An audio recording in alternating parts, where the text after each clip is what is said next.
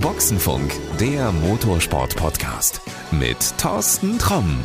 Hallo und herzlich willkommen zu einer neuen Folge. Und in dieser Folge gibt es was Besonderes, nämlich wir werden diesmal in zwei Podcast-Reihen auftauchen. Zum einen im Boxenfunk, weil es geht ums Thema Motorsport und wir werden auch in äh, Roadtrip, der Autopodcast, auftauchen, weil die ganze Geschichte, was wir heute machen, ist eine Weiterentwicklung, die ich mit dem Stefan Lützenkirchen in Folge 66 mal mit dem Blick in die Zukunft der Autoindustrie angefangen habe. Und dann haben wir irgendwann gesagt, wir müssen mal weiterspinnen und mal gucken, was so im Bereich Motorsport passiert. Naja, und das machen wir jetzt heute. Und äh, nicht nur der Stefan ist da. Ich hoffe zumindest, dass er da ist. Er ist da. Guten Morgen, Thorsten. Sehr schön. Hallo, grüß dich. Sondern wir haben auch noch einen Gast, der noch nie bei uns hier im Podcast war, wenn er es äh, in diesem Podcast geschafft hat. Ich habe es, äh, glaube ich, geschafft, ja. Das ist René de Boer. René, wer dich nicht kennt, erzähl mal ein bisschen was zu dir. Was machst du? Warum bist du hier? Ähm, also zuerst mal die Aussprache. Mein Name ist de Boer. Ich bin Niederländer, wie man unschwer erkennen kann. Äh, wohne seit 16 Jahren in Deutschland, äh, bin seit über 25 Jahren im Motorsport weltweit aktiv als äh, Journalist, Berichterstatter, auch ein bisschen auf der Team- und Organisationsveranstalter-PR-Seite und berichte für Medien weltweit, Japan, Amerika, Australien, äh, ja, verfolge das äh, weltweite Geschehen im Motorsport, eigentlich das meiste unterhalb der Formel 1. Da haben wir Glück gehabt, dass du aufgrund deines vollen Zeitplans heute für uns Zeit gefunden hast. Ja, ist doch ein interessantes Thema und da mache ich gerne mit. Sehr schön.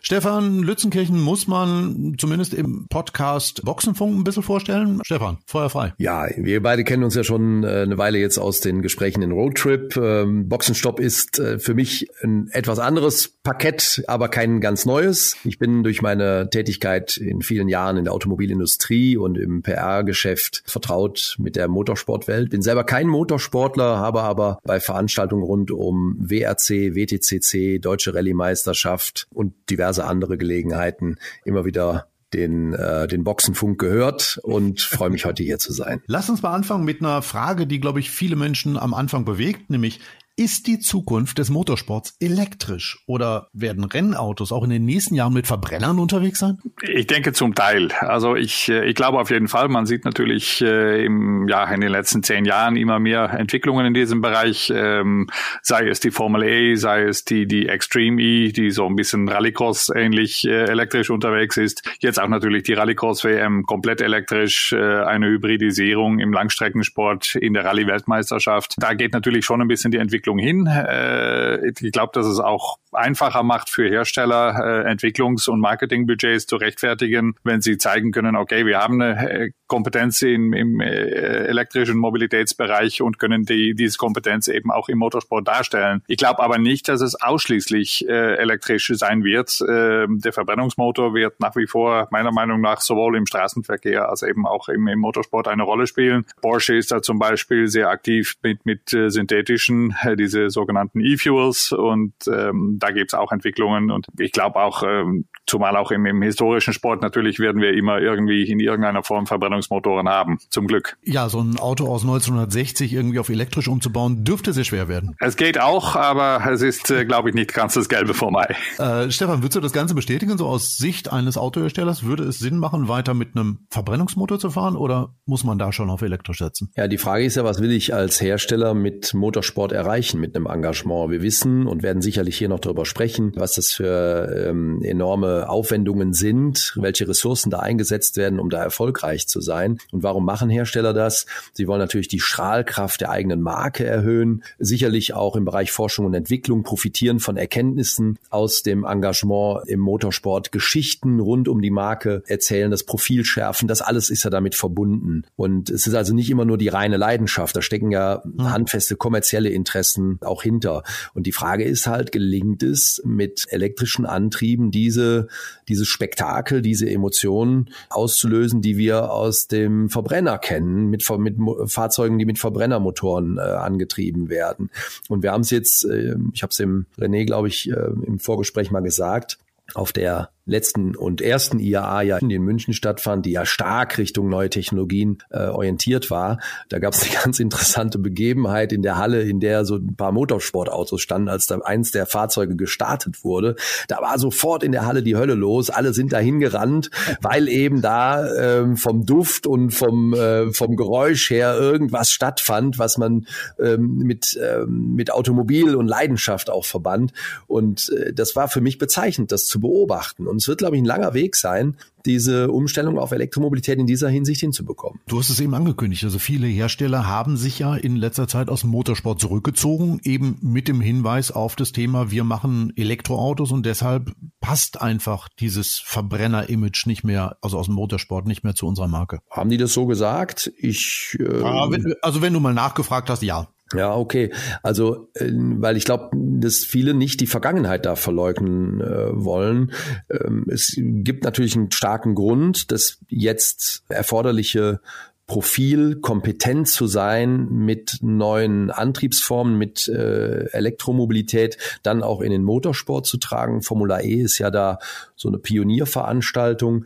Das äh, Interesse liegt, äh, liegt auf der Hand. Die Vergangenheit zu verleugnen, glaube ich, da wird sich jeder so ein bisschen schwer tun. Die Hersteller haben, glaube ich, schon ein Interesse, jetzt klar, dass den Scheinwerfer auf diese, diese Form zu richten. Das liegt auf der Hand, ja. Die Frage ist aber auch, inwieweit lassen ähm, Serienausrichter oder Organisationen äh, lassen sie die Hersteller auch gewähren. Man sieht in der Formel E, das war natürlich, äh, das gab es erstmals 2014, da sind viele Hersteller äh, eingestiegen. Es sind aber mittlerweile auch schon wieder einige ausgestiegen, äh, allem voran die, die großen Deutschen. Also Audi ist weg, BMW ist weg, Mercedes geht weg. Das ist halt die Frage, was die da noch äh, darstellen können. Also BMW hat zum Beispiel ganz klar gesagt, wir sind in unserer Serienentwicklung mittlerweile viel weiter, als dass wir in der Formel E dürfen. Und äh, das ist halt ja äh, natürlich eine Budgetfrage, überhaupt keine Frage. Wenn man die Hersteller kompletten Freiraum lässt, dann, dann werden die alles tun, was technisch irgendwie möglich ist. Äh, das ist halt, das liegt in der Art des Wesens der, der Ingenieure und der Entwickler. Aber die Frage ist halt, wie man so eine gewisse Serienrelevanz darstellen möchte. Und wie man sie weiterentwickelt. Ja, da gebe ich dir völlig recht, René.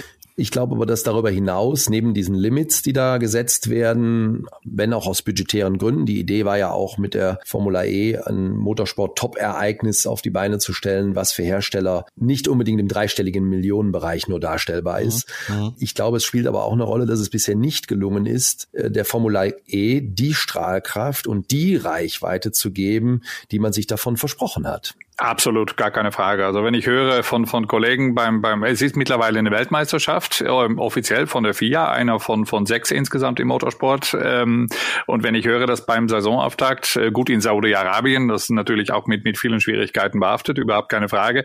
Aber wenn ich höre, dass da zwei Journalisten vor Ort waren, ein, äh, also zwei englische Kollegen, Hazel Southwell und Sam Smith. Das waren die einzigen, die vor Ort waren. Der Rest, der alles da war, war alles bezahlt, BR, äh, wie auch immer, Industrie und ansonsten keine unabhängige Journalisten. Das zeigt auch, dass das Interesse wirklich den, den Bach runtergeht. Also zumindest für die Formel E. Das, das ist nicht mehr so sexy, wie das, wie das vielleicht am Anfang noch war. Ja, aber da sehe ich eher, das ist eigentlich eher ein globales Problem. Also ich glaube, Motorsport an für sich jetzt, egal ob es die Formel E ist oder nicht, ist einfach nicht mehr in Redaktionen so up-to-date, wie es vor meinetwegen zehn Jahren noch war. Ja, gut, das mag sein, aber trotzdem bei, bei der Formel 1, gut, Formel 1 gibt's natürlich in der Form seit, fünf, äh, seit, seit 1950 als Weltmeisterschaft. Äh, mhm. da ist schon viel mehr los. Oder auch bei DTM oder ja, ADAC GT Masters oder wo auch immer, da kommen mehr als zwei Journalisten hin. Da brauchen wir uns nichts ja. vormachen. Nein, nein, zum das Glück. Ist, das, das, das ist schon richtig. Vielleicht hat's auch damit zu tun. Autohersteller haben ja in der Vergangenheit gesagt, Motorsport ist für uns eine ganz tolle Bühne, um neue Technologien auszuprobieren ausprobieren. Ingenieure durften mal machen, was sie wollten und wenn sich das bewährt hat, dann haben wir das auf die Straße gebracht. Das machst du ja auch bei Elektroautos eigentlich nicht mehr. Ich glaube, dass das Know-how, was du aus dieser Formel E zum Beispiel mitnehmen konntest, äh, war so gering, dass, wie es BMW gesagt hat, wir in der Serienentwicklung weiter sind. Und ich glaube, BMW ist da nicht ganz an der Spitze der Entwicklung der Elektroautos. Ja, ist absolut der Fall. Man, man kann es natürlich auch für, für andere Serien da wieder nutzen, wie das Audi gemacht hat, die, die, die Erfahrung mit dem Antriebsstrang aus der Formel E jetzt auch für das äh, Dakar Rallye Auto eingesetzt haben. Äh, aber es ist tatsächlich die Frage, wie man dann diese, diese Entwicklung nutzt. Ähm, aber ich denke schon, dass das zum Beispiel in, in in, äh, bei, bei Themen wie äh, Batterieeffizienz, Aufladezeit, äh, Energiemanagement, ähm, dass da schon Sachen auch noch zu gewinnen sind für, für die Serienentwicklung, die da eine Rolle spielen können. Bleibt abzuwarten. Also fände ich gut, wenn es so wäre, dann wäre ja der Anreiz wieder als Hersteller zu sagen, ich muss auf die Rennstrecke deutlich größer als im Moment. Ja, aber der wird über die rein technischen Simulationen, die damit genutzt werden, nicht allein zu erreichen sein. Hersteller gerade in den vor dem Hintergrund der Veränderungen im Automobilgeschäft insgesamt werden weniger Autos verkauft. Die, den Druck, das haben wir alles schon hinreichend äh, immer wieder besprochen, Thorsten. Die Hersteller haben ein großes Interesse daran, das Markenbild, den Markenwert zu schärfen, die Geschichten, emotionale Geschichten rund um die Marken zu erzählen.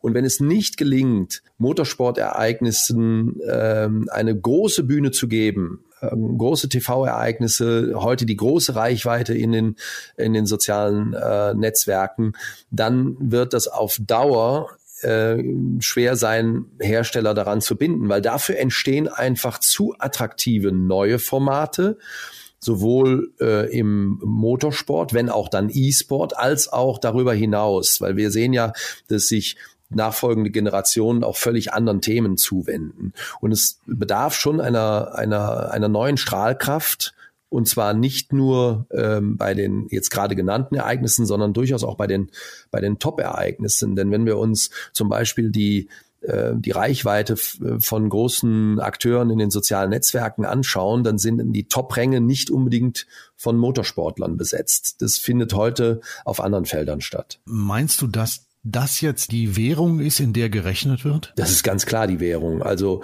ähm, an sozialen Netzwerken führt äh, überhaupt kein Weg vorbei. Ganz im Gegenteil, das ist heute die harte Währung. Wie gelingt es, über ähm, Testimonials äh, eine hohe Reichweite und starke Impulse zu gewährleisten, um Markengeschichten zu erzählen, ein Markenbild äh, zu prägen. Und äh, wir sehen ja, welch äh, Aufwand heute auf allen Ebenen bei den Herstellern dafür getrieben wird, betrieben betrieben wird, um die, äh, um eben diese, diese Kennzahlen zu erreichen. Und das ist im Motorsport aus meiner Wahrnehmung, und äh, ich glaube, da stehe ich so allein, stehe ich jetzt nicht da, ist es sehr schwer. Diese, das ist ein, ein Special Interest Thema. Mhm. Die Menschen, die sich dafür interessieren, die machen es mit voller Kraft und äh, sind auch bereit, großen Aufwand zu betreiben, zu den Ereignissen zu kommen und äh, investieren da auch viel Geld und Zeit. Aber es ist halt doch ein kleinerer Teil der, äh, der Menschen, die erreicht werden können. Und der Aufwand dafür, herstellerseitig, ist ein sehr großer. Wir haben natürlich nach wie vor die Top-Ereignisse, Le Mans, 24-Stunden-Rennen, die großen Ereignisse in der Formel 1, die sich allerdings dann auch wieder schwer tut äh, durch die gewählten Standorte. Wir haben gerade das Problem in Saudi-Arabien gesehen ja. mit Bombenanschlägen unweit der Rennstrecke. Äh, Bahrain, äh, Sochi ist jetzt blockiert.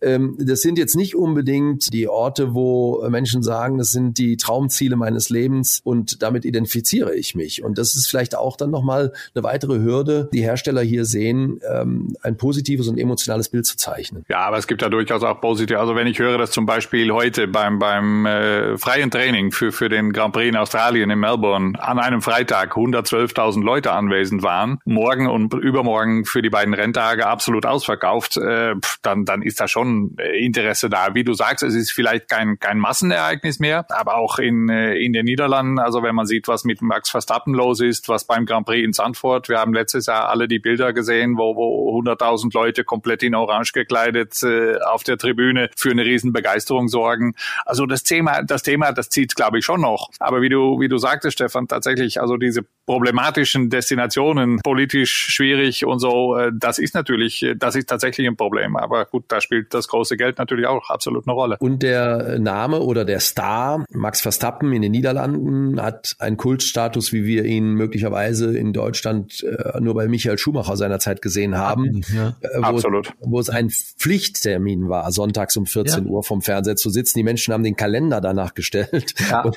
die Kaffeetafel wurde erst zwei Stunden später auf den Tisch gestellt. Ja, genau so ist es. Weil man, weil man sehen wollte, wie ist der Start und alle haben sich dafür interessiert. Wir drei werden zu keiner unterschiedlichen Meinung kommen, äh, Nein, wenn wir also sagen, also ich, das ich, ist heute nicht mehr der Fall. Ich sag da immer zu, ist es wirklich so gewesen, als als Michael Schumacher damals gefahren ist und meine Oma noch gelebt hat, hat meine Oma sich vor den Fernseher gesetzt und hat sich den angeguckt. Zum Beispiel, die, ja. die hat sich sonst mhm. überhaupt nicht für Motorsport interessiert, aber dieser Schumacher hatte so eine Strahlkraft, dass sie sich das angeguckt hat und sich wirklich schwarz geärgert hat, wenn er nicht gewonnen hat. Aber wir haben diese Stars ja heute nicht mehr. Die sind ja nicht mehr da. Das mag in Holland funktionieren, dass der, dass der Verstappen noch diese, diese Strahlkraft hat.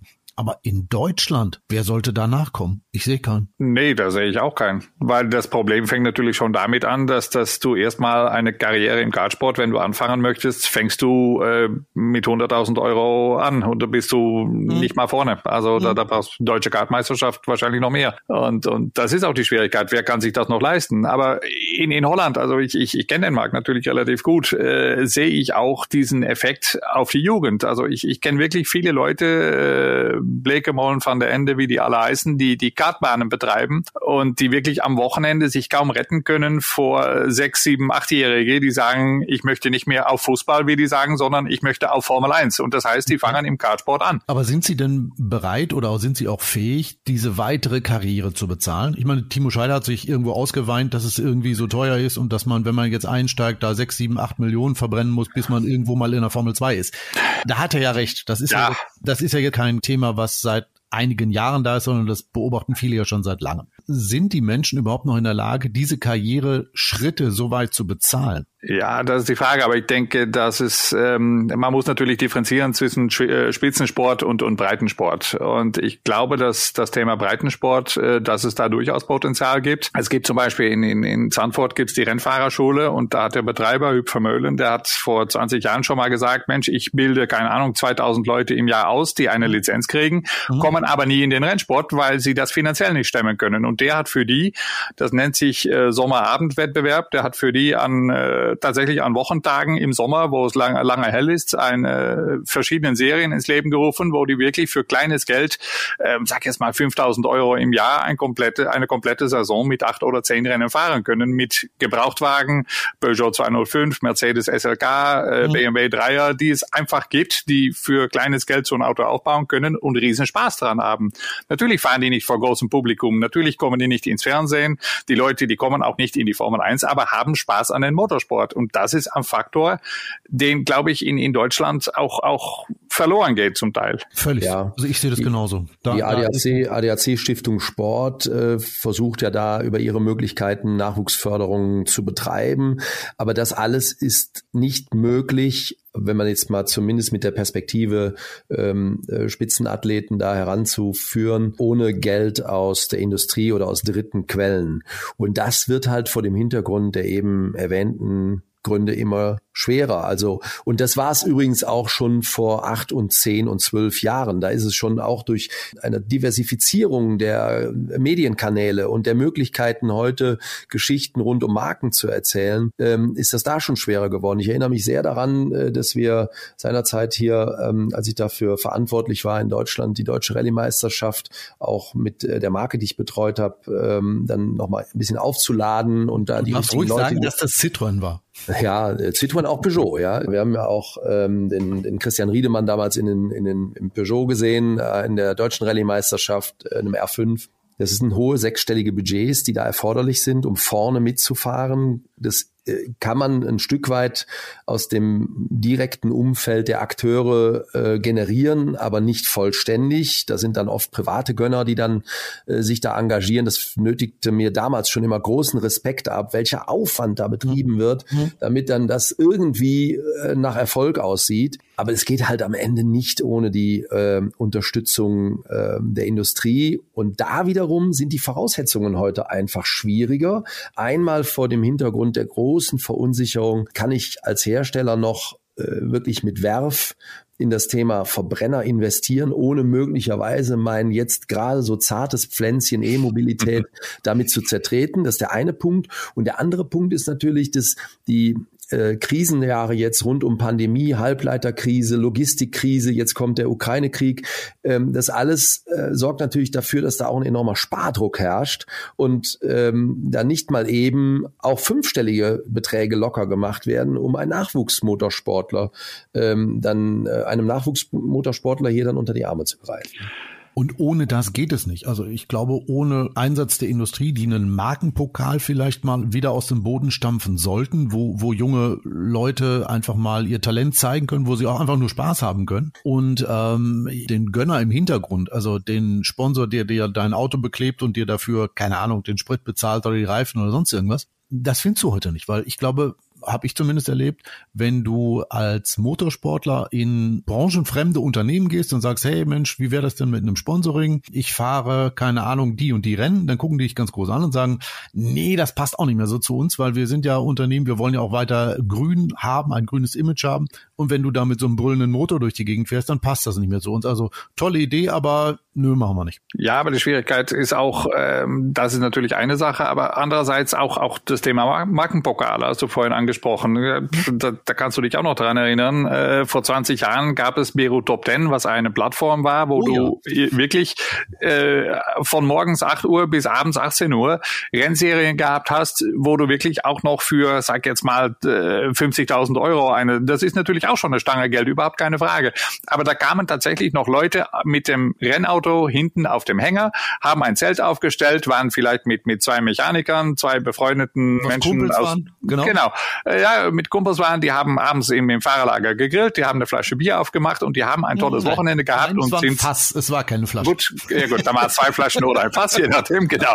Und die sind dann Sonntagabends nach Hause gefahren und haben gesagt, wir haben ein tolles Wochenende erlebt und sind montags dann wieder arbeiten gegangen, wo auch immer sie gearbeitet haben. Ja. Und das fehlt heutzutage aus meiner Sicht. Es muss immer alles sofort mit Hospitality und mit Corporate und bla bla bla.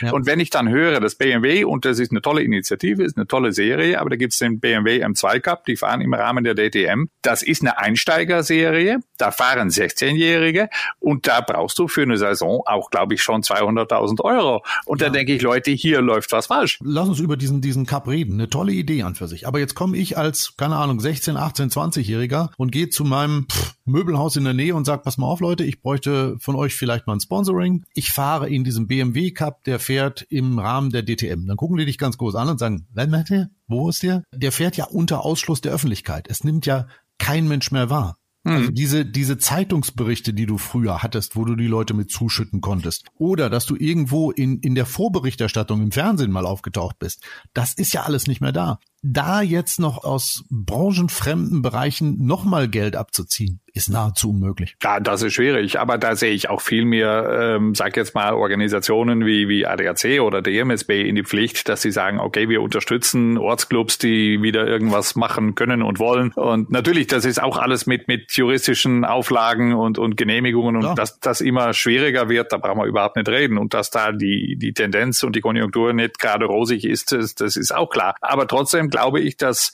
wenn man das ange wenn man die Möglichkeiten schafft, dass da auch, auch Leute kommen würden. Mhm. Es gibt ja so eine Plattform. Also der ADAC macht ja dieses Racing Weekend, wo, Zum Beispiel. wo ich sage, das ist ja eigentlich eher so diese Richtung Bero Top 10 von genau. früher, was wir ja. gerne machen würden. Aber mir fehlen die Markenpokale da drin. Also ich, ja. möchte, ich, ich möchte jetzt so ein, bleiben wir auch mal wirklich in der Jetztzeit. Ich möchte auch mal einen elektrischen Markenpokal sehen. Warum traut sich da keiner dran? Es hat Jaguar gemacht, also im Rahmenprogramm der Formel E. Da fuhren sie mit diesen, was war das, E-Type, F-Type, keine Ahnung, F, irgendwelchen F, ja. Unter SUVs rum. der Öffentlichkeit. Ja, und es war peinlich. Also ich habe das einige Male live miterlebt äh, in Hongkong, in New York. Also ich, ich hatte das Vergnügen, mit dabei zu sein und die Autos, die sind liegen geblieben. Es, es, es war ein Gequietsche und ein Gewürge, weil die Autos einfach für die Straßenkurse komplett ungeeignet waren. Mhm. Also ich kann aus eigener Erfahrung, da ging es um ein kleineres äh, Setting, Markenpokal, äh, das war damals der Citroën äh, Racing Cup, den wir aufgesetzt haben. Der René wird sich dran, äh, mhm. dran erinnern, du vielleicht auch, Thorsten, äh, wo wir äh, Rookies so den, den Einstieg in das Rallye-Thema ermöglichten mit einem tollen Produkt. Es damals gibt ein sensationelles Video von mir, was aber ich unter Verschluss halte, wie ich mich mit der Kiste gedreht habe bei der Vorstellung. ja, das, ich kann mich daran erinnern, ja. Ja, und ich habe das ja damals äh, gemeinsam mit äh, den Freunden von ProDrivers aufgesetzt. Äh, wir konnten ein paar Medienpartnerschaften abschließen, wir konnten ein paar äh, Gönner aus dem Schmierstoffbereich und Reifenbereich dafür begeistern. Das war aber so ein dickes Brett, das Ding aufzubauen und mhm. dann über drei oder vier Jahre zu entwickeln, weiterzuentwickeln. Wir hatten eine sehr schöne Medienpräsenz. Es, äh, die, der Cup lief bei, äh, lief bei NTV, hatte seinen eigenen Sendeplatz und so. Und trotzdem hast du natürlich immer wieder gegen Widerstände dich durchsetzen müssen, weil natürlich das Ganze nicht ganz äh, kostenfrei war. Wir haben dann auch natürlich äh, erkennen müssen äh, nachher, dass der Aufwand mit jedem Fortschritt, den wir da erzielen, kein kleinerer wurde, sondern ein immer größerer. Mhm. Mhm. Ja, du hast einen immer, immer größeren Aufwand gehabt und immer mehr Menschen haben Menschen äh, innerhalb der Company und auch darüber hinaus haben dann sich da eingebracht und äh, das äh, war ein, ein diplomatisch auch immer schwierigeres Pflaster, das dann am Ende äh, am Leben zu, zu erhalten. Und äh, ich glaube nicht, dass heute noch mal eine Atmosphäre überhaupt auf dem Markt herrscht, sich zum Beispiel im Rallye-Sport mit, äh, mit einem Nachwuchsprogramm als Hersteller zu etablieren, weil dafür sind auch mittlerweile die Auflagen und die Erwartungen der Gesellschaft an Umweltschutz und Naturschutz und so, die sind einfach auch mittlerweile so groß, dass du auch nicht mit einem Elektroauto durch den Wald fahren dürftest. Opel macht es natürlich mit dem, mit dem ADAC Opel e-Rally Cup, ähm, aber es ist auch schwierig, das Ganze darzustellen, überhaupt keine Frage. Mein Rallye ist natürlich aus der Natur der Sache aus logistisch schon schwierig.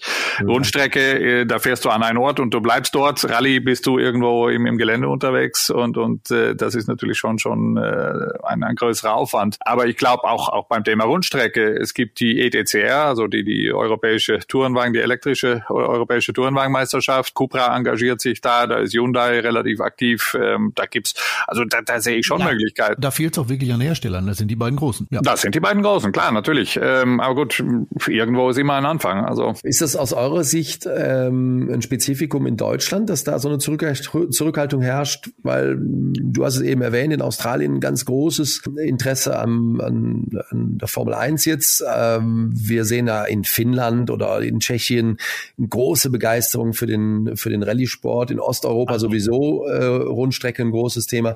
Ist das in Deutschland aus eurer Sicht anders? Ja, also ich würde sagen, definitiv ist es in Deutschland anders. Medial, ich habe das eben schon gesagt, also das Interesse daran ist einfach, nimmt einfach immer weiter ab in Redaktionen. Zum einen ist das Auto nicht unbedingt mehr positiv besetzt, sondern eher negativ. Und wer sich nicht für Autos interessiert, sage ich immer, der interessiert sich erst recht nicht für Autos, die im Kreis fahren. So, und zum anderen, die Zuschauer auch auf der Tribüne sprechen ja auch eine eindeutige Sprache. Wenn du dir das mal anguckst, was jetzt an, an nationalen Rennserien da ist, eine DTM, da sind die Zuschauerränge leer.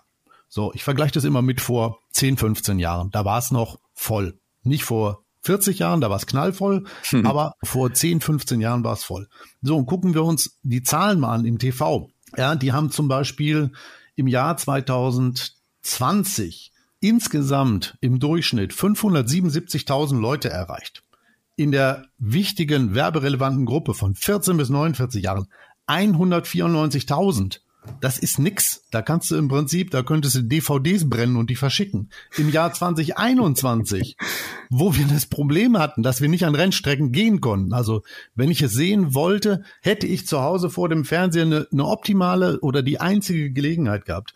Da haben sie in der gesamten Zahl nochmal 140.000 verloren und in der werberelevanten Zuschauergruppe nochmal 40.000 verloren. Das mhm. heißt, 155.000 Leute gucken sich das an und für die mache ich den ganzen Bums. Das rechnet mhm. sich doch nicht mehr. Ja, ist, ist auch schwierig, absolut keine Frage. Und äh, gut, man sieht schon, es gibt gewisse Veranstaltungen, wo nach wie vor auch Leute hinkommen. Sag jetzt mal Norrisring und so, wenn jetzt keine Pandemie und so weiter ist. Äh, ja da kommen schon Leute hin. Das hat eine gewisse. auch der ist nicht mehr voll. Nein, ist der ist auch nicht mehr voll, keine Frage, klar. Das ist und und das Alter, das wird natürlich höher, also das Durchschnittsalter ja. der Besucher. Andererseits muss ich auch sagen, also jetzt als als als Beispiel unser Sohn, der ist zehn, der guckt sich gerne auch mit mir, wenn ich zu Hause bin, mal im Fernsehen ein Formel E Rennen an. Da sagt er auch, da ist mehr los, mehr Action als zum Beispiel Formel 1 oder so, weil ja. mehr überholt wird, die Autos fahren gegeneinander, da ist ja. spektakulär, da fliegen die Teile und insofern es, es, man kann schon auch, auch, auch jüngere Leute für den Motorsport begeistern, das glaube ich schon. Ja, wobei dein Sohn natürlich äh, jetzt. Äh, Der ist infiziert, ist ja klar. Durch dich natürlich infiziert. Absolut, klar. Wenn, wenn, ich, wenn ich andere, äh, die in meinem Umfeld anschaue, die in dem, in dem Alter sind, vielleicht auch noch ein bisschen älter, da ist ein ganz, ganz großes Interesse am E-Sport. Ja. Ähm, ja. Und das ist dann nicht nur Motorsport, da gibt's ja noch andere Sachen auch, aber eben vor allen Dingen auch Motorsport. Und du hast ja heute mit den äh, Möglichkeiten, die diese Branche Branche bietet, mit, äh, mit dem Equipment, dass du im richtigen Stuhl sitzt, äh, dass du im Prinzip das Gefühl hast, in einem äh, Rennauto zu sitzen und mit den entsprechenden Visualisierungen auf drei, vier Displays, die du dann vor dir hast, hast du ein komplettes Rennfeeling bei deutlich geringerem Gesamtaufwand, also unvergleichbar geringem Gesamtaufwand, aber mit einer riesen Perspektive, da ganz schnell dich in die, äh, in die Top-Ränge zu fahren und damit auch vielleicht sogar Geld zu verdienen. Aber ich sehe das nicht als, als Motorsport. Ich sehe das als einen komplett eigenen Sport an. Es gibt ja immer diesen Vergleich, ja, wer da aber schnell war, der ist auch im Rennauto schnell, bla bla bla. Ich mache mal ein ganz einfaches Beispiel. Zum Beispiel den Flugsimulator von Microsoft, kennt ihr beide, ne? Mhm. So, ich, ich bin in der Lage, mit diesem Ding äh, einen Learjet zu starten und zu landen. Juhu. Würdet ihr mit mir mitfliegen? In einem echten Flugzeug. Ja, wahrscheinlich nicht. Aber so. der, der Punkt ist ja der, Thorsten, dass diese neuen Formate ähm, nicht in einen Vergleich treten sollen zum ähm, realen Motorsport, aber in einen Wettbewerb treten sie. Das genau. ist ja der Punkt. Du hast sie, einfach sie nur nehmen dir eher noch Kunden weg. Genau, das ist das Problem. Ja, Kunden und Akteure, ne? Und auch mhm. Sponsoren übrigens, by the way. Ja, mhm. wenn, mhm. wenn du dir die großen Ereignisse in äh, vor allen Dingen ja asiatischen, äh, US-amerikanischen, kanadischen Märkten anschaust, wie viel Zuschauer das mittlerweile vor Bildschirme und in Hallen lockt, ja, klar. Ähm, als große Happenings, dann äh, ist das, da braucht man jetzt nicht viel Fantasie, ist das natürlich ein Stück weit die Zukunft. Ne? Ja, keine Frage. Aber es gibt natürlich auch positive Beispiele. Also jetzt äh, DTM Esports, der Moritz Löhner hat das letztes Jahr gewonnen, hat ein Test in einem realen Rennauto gehabt und fährt dann eine komplette Saison, fährt aus Podium. Und ähm, aber der sagt auch, mein Hauptberuf, der macht das beruflich, ist E-Sports-Fahrer, der verdient damit sein Geld. Genau. Mhm. Hat da die Reichweite und das Ganze wird ja stark verlängert in die sozialen Netzwerke. Ja. Da äh, gibt's eine eigene Community. Das Ganze ist äh, sozusagen losgelöst von Zeit und Raum, weil es ja ganz viel digital stattfindet und von daher ein, ein absoluter Vorteil gegenüber der Komplexität eines äh, Motorsportereignisses an einer Strecke. Wir alle wissen, was da für ein Aufwand betrieben wird, welche Städte da aufgebaut werden für ein mhm. Wochenende, mhm. ähm, was für ein logistischer äh, Aufwand dahinter steckt. Das ist kein Vergleich zu so einem E-Sport-Ereignis welches dann aber trotzdem eine deutlich höhere Reichweite am Ende erzielt. Ja. Ja, aber auch da der technische Aufwand, also ein gutes Beispiel in, in Gronau im, im Münsterland, direkt an der niederländischen Grenze, äh, ist die Firma Coanda Simsport. Äh, die haben dort äh, ein Haus, das ist mitten in einem Wohnviertel. Ich war mal da, das ist sensationell.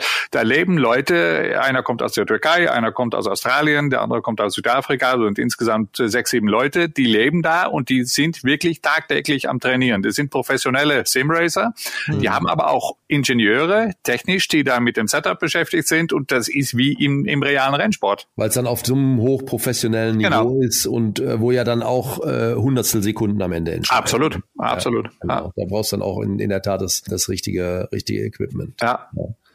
War ja, schon faszinierend, die Entwicklung. Ja, aber es gibt ja auch spannende Entwicklungen. Es soll ja irgendwo in der Eifel einen Achtjährigen geben, der in der Lage ist, irgendwie mit einem äh, Audi R8 äh, die Nordschleife in unter sieben Minuten zu fahren. Okay. Ja, okay, ich glaube, wenn du das, wenn du das ja. oft genug mhm. machst, kriegst du das auch hin. Ja. Aber ob wir jetzt den unbedingt in ein Rennauto setzen sollten? Nee, eher nicht. Ich äh, glaube nein. Nee, eher nicht. Auf der Nordschleife, wenn man abfliegt, tut man sich auch weh. Das ja, ist der das nächste Punkt. Ja, ist auch noch so, so, so, so ein genau. Sicherheitsaspekt, der da auch noch eine Rolle, Rolle spielt. Ne? Aber ähm, du hast die Nordschleife gerade angesprochen. Auch das hat ja jetzt auch Auswirkungen für die ganze Region da, dass da so eine Zurückhaltung geübt wird. Die großen Motorsportereignisse machen mittlerweile einen Bogen drumrum, wenn man mal von von, von 24-Stunden-Rennen absieht, ähm, passiert da ja nicht mehr so wahnsinnig viel. Das war früher eine Region, die lebte komplett mit einer karierten Fahne. Ja, jeder, jeder, jedes Ortsschild hatte da karierte Fahnen draufgeklebt.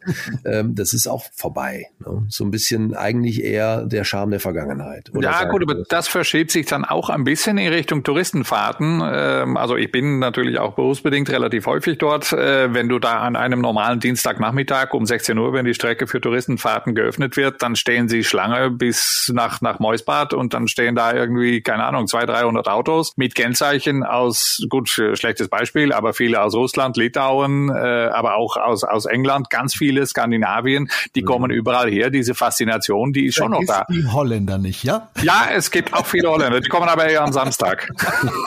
die kommen am Wochenende. Ja. ja. das stimmt schon, das stimmt. Also die Bege das ist eine Fanszene, da gibt es außer Frage. Das, und dass die auch großen Aufwand und weite Wege in Kauf nehmen, ähm, dass es irgendwie nach Benzin duftet, äh, das liegt auf der Hand. Aber wenn die, wenn die mit ihren eigenen Autos fahren, glaubt ihr, dass die für das nächste Rennen, was dort stattfindet, sei es, was weiß ich, eine Langstreckenmeisterschaft oder sei es eine DTM oder whatever, meint ihr, dass die extra auch deshalb hinkommen? Ich sehe die nicht. Ich, Nein, ich sehe die auch nicht. Also es sieht, teilweise ist es tatsächlich so, wenn eine Rennveranstaltung ist, sind da weniger Leute als bei den Touristenfahrten auf der Nordschleife. Habe ich schon öfters erlebt. Und da frage ich mich halt, da ist der Bruch. Wo können wir diese, diese Leute, wie heißt es immer so schön, abholen, dass die ja. sich auch mal wirklich für die, für die Rennen interessieren und nicht nur für, ich fahre auf der Nordschleife und ich mache ein tolles Video, lade das bei YouTube hoch und 20.000 Leute schreien, uh, toll. Ja, ja, Da sind wir auch wieder bei dem Herstellerengagement, denn äh, wenn ich mich äh, zurückerinnere an die DTM und auch Formel 1 Rennen und auch Formel E Rennen, die ich besucht habe oder WRC,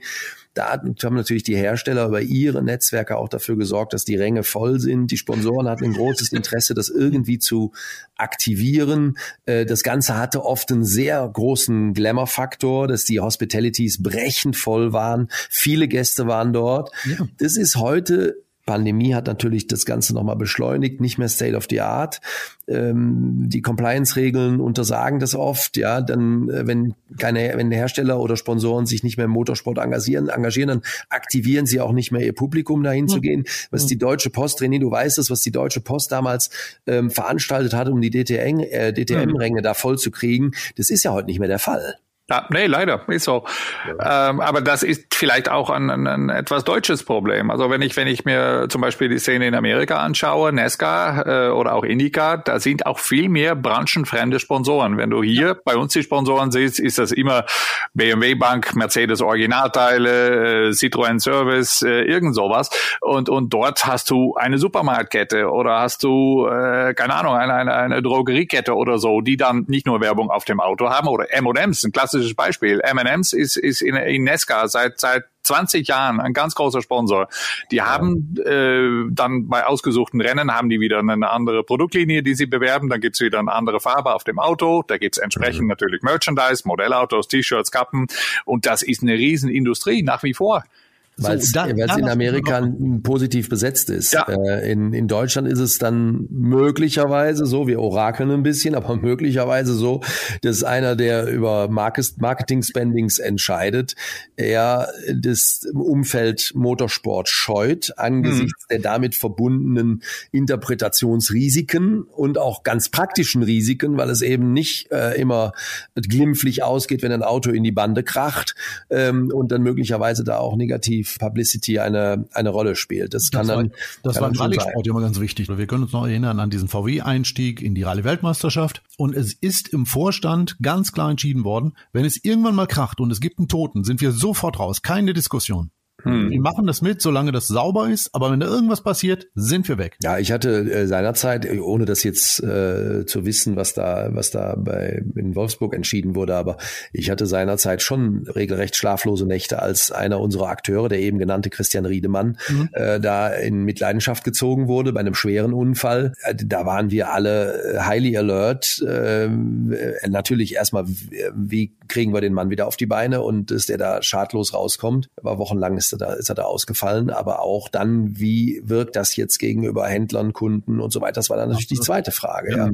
Und es hat sofort Fragen auch ähm, in der Company aufgeworfen. Ist das noch opportun, sich in dieser Weise zu engagieren. Also da ist es äh, der, der Faden ein ganz dünner. Branchenfremde Sponsoren, die vielleicht Geld ausgeben wollen. Warum sollen sie denn mit ihrem Geld in, was ist die höchste Rennserie, die wir in Deutschland haben? Die DTM. Warum mhm. sollen sie da, warum sollen sie da reingehen? Aufgrund der, der schlechten Mediazahlen. Nimm doch einfach dieses Geld und mach mal was anderes. Der Vorschlag ist nicht von mir, der stammt von meinem Versicherungsexperten. Ihr wisst das, ich mache ab und zu fürs Lokalradio einen Versicherungstipp, treffe mich mit dem äh, Kollegen regelmäßig und irgendwann hat er zu mir gesagt, du weißt, wenn ich Geld auszugeben hätte, ich würde ganz was anderes machen.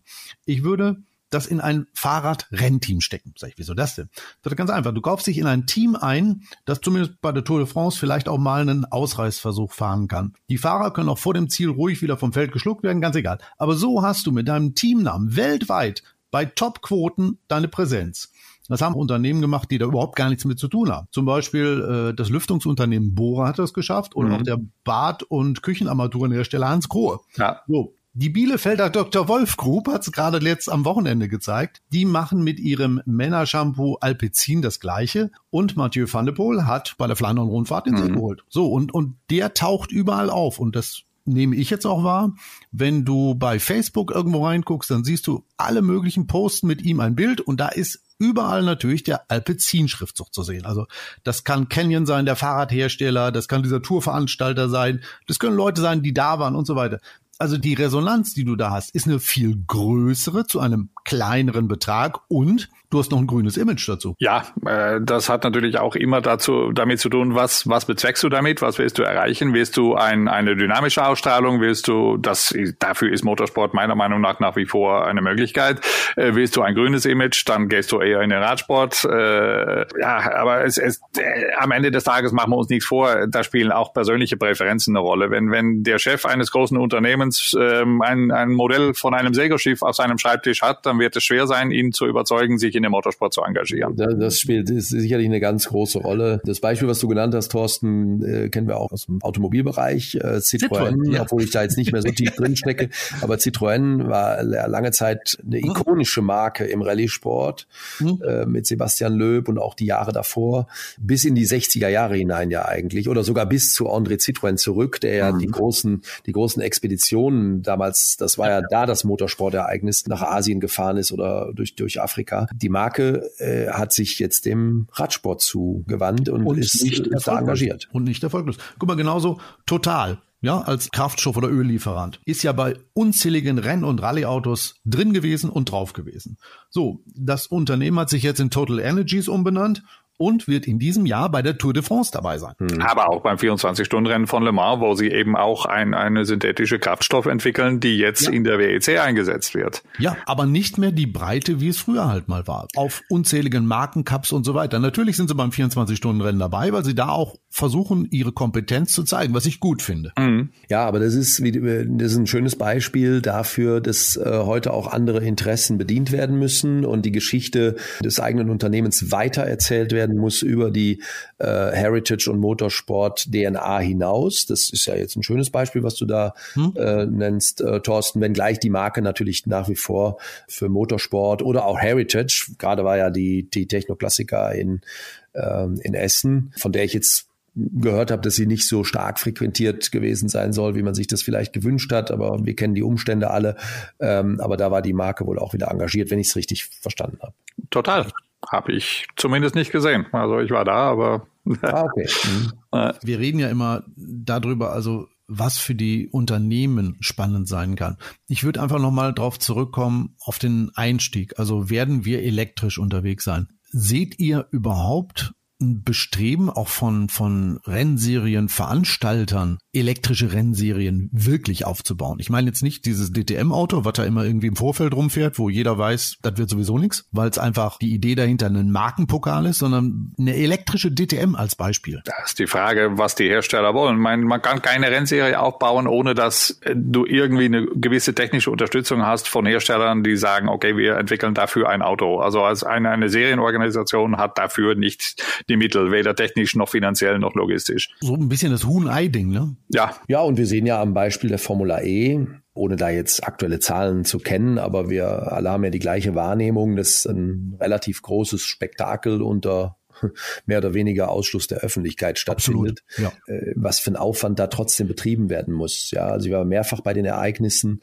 Ganze Städte werden umgebaut dafür in Berlin oder in, in Berlin ist es ja jetzt am, am Flughafen, ähm, am Flughafen in, in Tempelhof, war ja aber vorher auch in der Stadt ah. auf der Karl-Marx-Allee. Mhm. Äh, ganze Städte werden dafür in Paris habe ich das mehrfach erlebt. Riesiger Aufwand und eigentlich ja auch eine sehr schöne, toll aufgesetzte Veranstaltung mit einer starken Verbindung zur digitalen Welt. Äh, mit, mit diesen Booster-Punkten oder wie das heißt. Mhm. Ähm, René, mhm. du weißt es, wie, wie heißen die noch? Ja, Diese, kein Boost. Ja, so, du kriegst mhm. da zusätzliche Punkte über die so, sozialen Netzwerke oder, oder ja. Zeit, Zeitgutschriften oder was auch immer.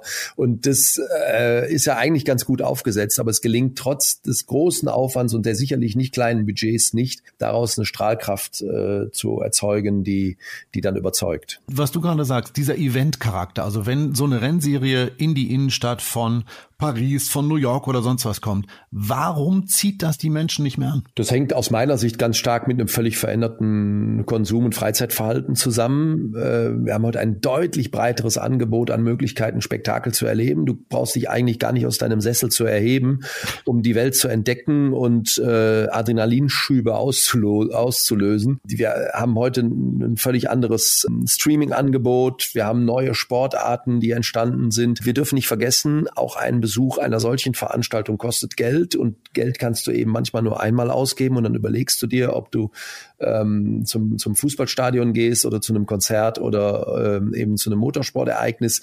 Das ist in, im breiten Publikum ähm, ganz sicherlich auch eine Budgetfrage am Ende. Das spielt, äh, spielt sicherlich eine Rolle und da sind dann die Gründe drin zu suchen. Das glaube ich auch. Und ich glaube auch, dass das auch durch Corona in den letzten Jahren sich das Freizeitverhalten auch, auch geändert hat. Also Leute, die vielleicht früher am Wochenende lang zum Nürburgring gefahren sind, äh, also muss man einfach sagen, meistens der Mann mit, mit Kumpels oder so, äh, hat jetzt entdeckt, dass es auch vielleicht mal schön ist, zu Hause mit der Familie zu frühstücken und was anderes und sich das Ganze dann im Fernsehen anzuschauen. Oder ja, nicht genau. am Wochenende, sondern eben nur einen Tag. Und das wird sich auch nicht so ohne weiteres äh, zurückdrehen lassen. Ja, ah. die äh, Compliance-Regeln, die wir jetzt bei den Gästen, die jetzt so ein bisschen Hospitality noch genießen, dann äh, ja kennen, die führen eben dazu, dass die dann auch nicht mehr unbedingt dahin fahren. Mhm. Also das ist nicht ganz so, so trivial unter diesen neuen Voraussetzungen jetzt hier die Ränge voll zu machen. Ah. So, und jetzt komme ich wieder zurück auf das Thema Redaktion. In den Redaktionen ist es ja auch so, du schaust einfach, wenn du über irgendwas berichtest oder nicht, interessiert das die Menschen. Und wenn du siehst, die Tribünen sind leer und die Einschaltquoten im TV sind entsprechend niedrig, dann nimmst du dieses Thema auch nicht mehr auf. Habe ich selber durchgemacht mit dem Thema DTM und Radio NRW, hm. wo wir uns einfach irgendwann mal die Quoten angeguckt haben und gesagt haben, das geht nicht mehr. Hm. Und dann gab's eine, eine Umfrage, eine repräsentative und wir haben einen, sagen wir mal, sehr hohen Anteil unserer Hörer damit eher gelangweilt oder zum Ausschalten bewogen, als dass wir Menschen damit begeistert haben. Das tun Sportteam sowieso, also die polarisieren ganz fürchterlich. Mhm. Selbst Fußball, wo wir immer glauben, Deutschland ist so eine Fußballnation, da kannst du die Hälfte deiner Hörer mit verschrecken. Und das ist schon verheerend, wenn du das machst. Also äh, ah. wenn du den Herbert Grönemeyer permanent spielst, das ist nicht so schlimm, als wenn du über Fußball und noch viel schlimmer über Motorsport berichtest. Ja, du brauchst natürlich in der DTM, um das Beispiel jetzt da zu nehmen, du brauchst natürlich dann auch einen großen Namen oder schillernde Akteure, Klar. die ja immer einen Magnetfaktor darstellen darstellen. Ja, ja. aber wer ist denn heute in der Lage von uns dreien, der René wahrscheinlich, die DTM-Sieger der letzten fünf Jahre mal eben schnell aufzuzählen? Ja, das ist nicht ganz so leicht. Ja, ja keine Frage. Ist auch. Ja, vielleicht, vielleicht wird Motorsport oder ist es vielleicht auch schon eine Nischensportart. Vielleicht muss man das dann einfach auch hinnehmen. Aus meiner Sicht ist es das. Ja. Thorsten, wir haben ein Fazit. Motorsport ist eine Nischensportart. Wir haben nach fast einer Stunde festgestellt, ja. die Zukunft des Motorsports ist, er hat eine Zukunft in der Nische.